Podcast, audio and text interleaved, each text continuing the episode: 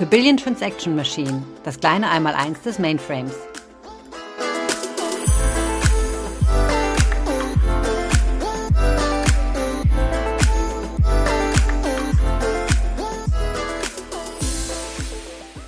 Hallo zusammen und herzlich willkommen zu einer weiteren Folge unseres Podcasts The Billion Transaction Machine. Diesmal zum Thema wie überwacht man den Zugriff auf Datenhaltungssysteme.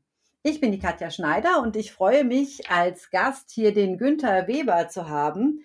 Den habt ihr schon ein paar Mal gehört und äh, wir hatten noch nicht die Ehre, miteinander einen Podcast zu gestalten und äh, deswegen freue ich mich, dass wir das heute machen können. Hallo Günther. Ja, guten Morgen auch von meiner Seite. Für diejenigen, die die anderen Podcasts mit mir nicht gehört haben, ich bin Technical Sales oder Client Technical Specialist für Mainframe Security Lösungen der IBM. Sehr schön. Und was der Günther nämlich noch ist, ich plaudere ja gerne immer so ein bisschen aus dem Nähkästchen. Der Günther kann hervorragend jonglieren und äh, ist auch ein ziemlich guter Schachspieler. Gibt es irgend so ein Highlight, von dem du gerade berichten kannst, was irgendwie ansteht oder so? Ja, wir bewegen uns ja jetzt mit großen Schritten in die Urlaubszeit und äh, ich werde in zwei Wochen meinen Urlaub beginnen und eine Woche davon in Polen verbringen bei einer großen europaweiten Jonglageveranstaltung der sogenannten European Juggling Convention und dort hoffentlich meine noch bescheideneren Skills im Keulenjonglieren dahingehend erweitern, dass ich nach dieser Veranstaltung hoffentlich fünf Keulen werde jonglieren können. Wow. Ich hoffe, ich kriege das dann auch mal zu sehen. Ich werde das auf dem Video aufzeichnen und gegebenenfalls über Webex zur Verfügung stellen. Oh ja. Aber lass uns ins Thema einsteigen. In ein wichtiges Thema, aber vielleicht zuallererst mal die Frage, Günther, warum ist es denn wichtig, den Zugriff auf Datenbanksysteme zu überwachen? Was, was kann denn da theoretisch passieren?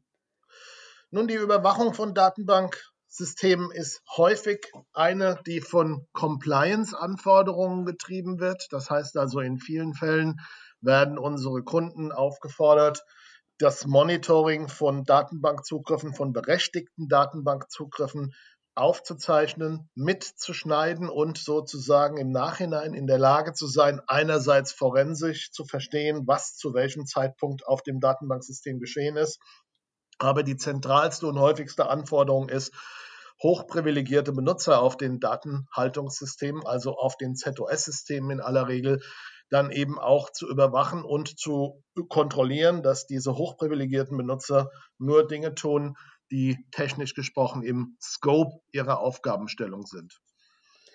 Um das so ein bisschen einzuordnen, ähm, du hast jetzt ja schon ein paar Beispiele genannt, aber wie, wie kommt es zu solchen Compliance an Anforderungen? Nun, es gibt diese hochprivilegierten Benutzer auf den IT-Systemen, auf den Datenbankservern. Technisch gesprochen sprechen wir ja hier dann eben letztlich über Datenbankserver. Und diese hochprivilegierten Benutzer haben eben üblicherweise Berechtigungen, die über das hinausgehen, was sie im Prinzip für ihre Arbeit benötigen. Was ich damit meine, ist, dass ein Datenbankadministrator auf einem relationalen Datenbanksystem beispielsweise die Berechtigung haben kann, auf Anwendungstabellen zuzugreifen und mhm. damit theoretisch natürlich die Daten aus diesen Datenhaltungssystemen dann eben auch zu stehlen, wobei das Misstrauen häufig nicht gegenüber dem Mitarbeiter ist, obwohl der natürlich auch im Scope dieser Betrachtung ist, sondern eben ein Mitarbeiter eben auch ähm, gehackt werden kann und ja. in dem Moment die, äh, die, die Credentials des Benutzers, User-ID, Passwort, Zugriffe, dann eben missbraucht werden könnten von Hackern. Und insofern ist das Ganze eben auch immer ein Schutz des Mitarbeiters davor, dass seine Berechtigungen, seine Privilegien im System missbraucht werden können von anderen. Das verstehe ich.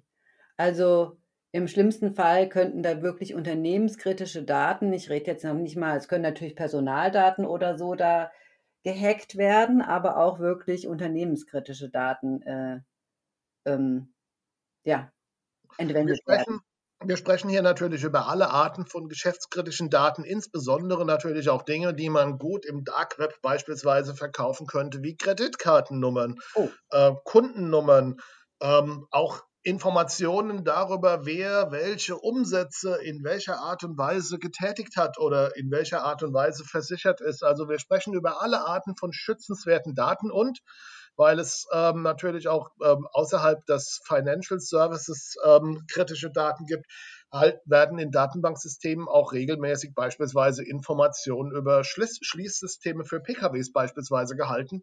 Mhm. Arten von Informationen, die natürlich super kritisch sind für Sicherheit jedweder Art von ähm, Systemen, die auch produziert werden von Firmen.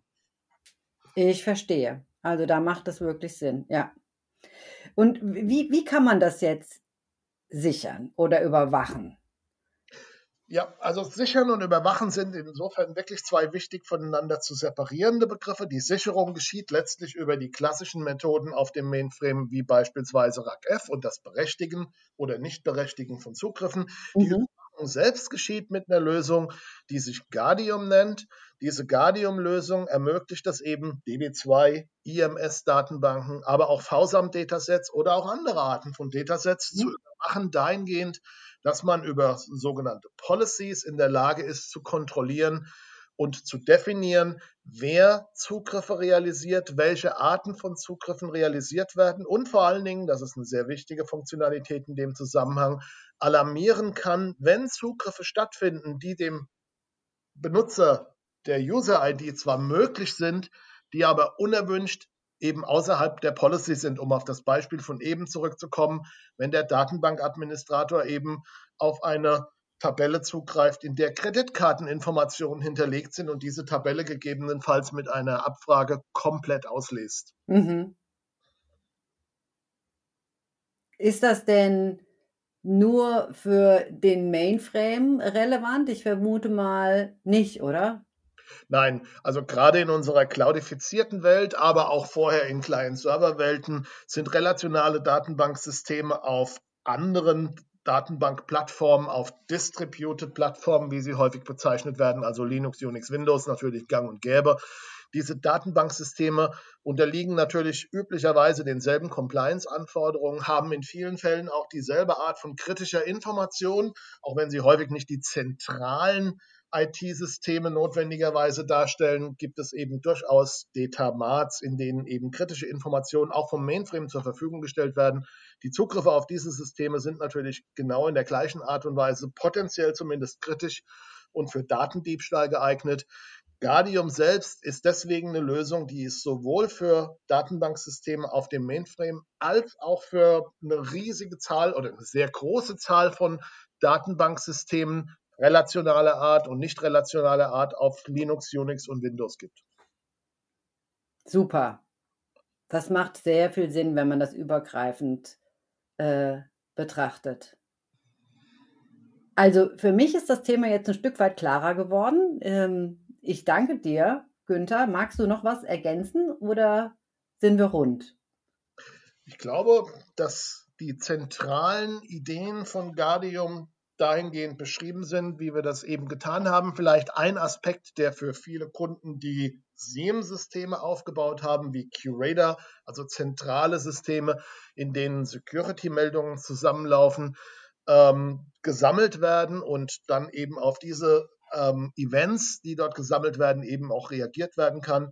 In dem Zusammenhang wäre es vielleicht sinnvoll und wichtig zu erwähnen, dass Guardium eben auch die unmittelbare Anbindung an ein SIEM-System gewährleistet. Das heißt, wenn in dem Beispiel von eben ja. ein Administrator auf kritische Informationen zugreift, auf Tabellen zugreift, auf die er zwar zugreifen darf, aber nicht soll, bin ich in der Lage, als Guardium direkt eine Alarmierung, einen sogenannten Alert zu produzieren, auf den dann eben auch direkt im SIEM-System reagiert werden kann, korreliert werden kann mit anderen Security-Events.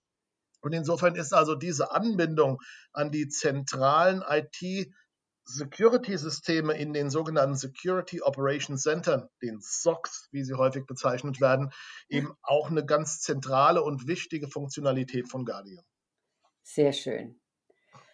Also, das klingt mir doch sehr umfassend und, äh, ich danke dir ganz herzlich. Es hat mir großen Spaß gemacht, mit dir diese Folge zu machen.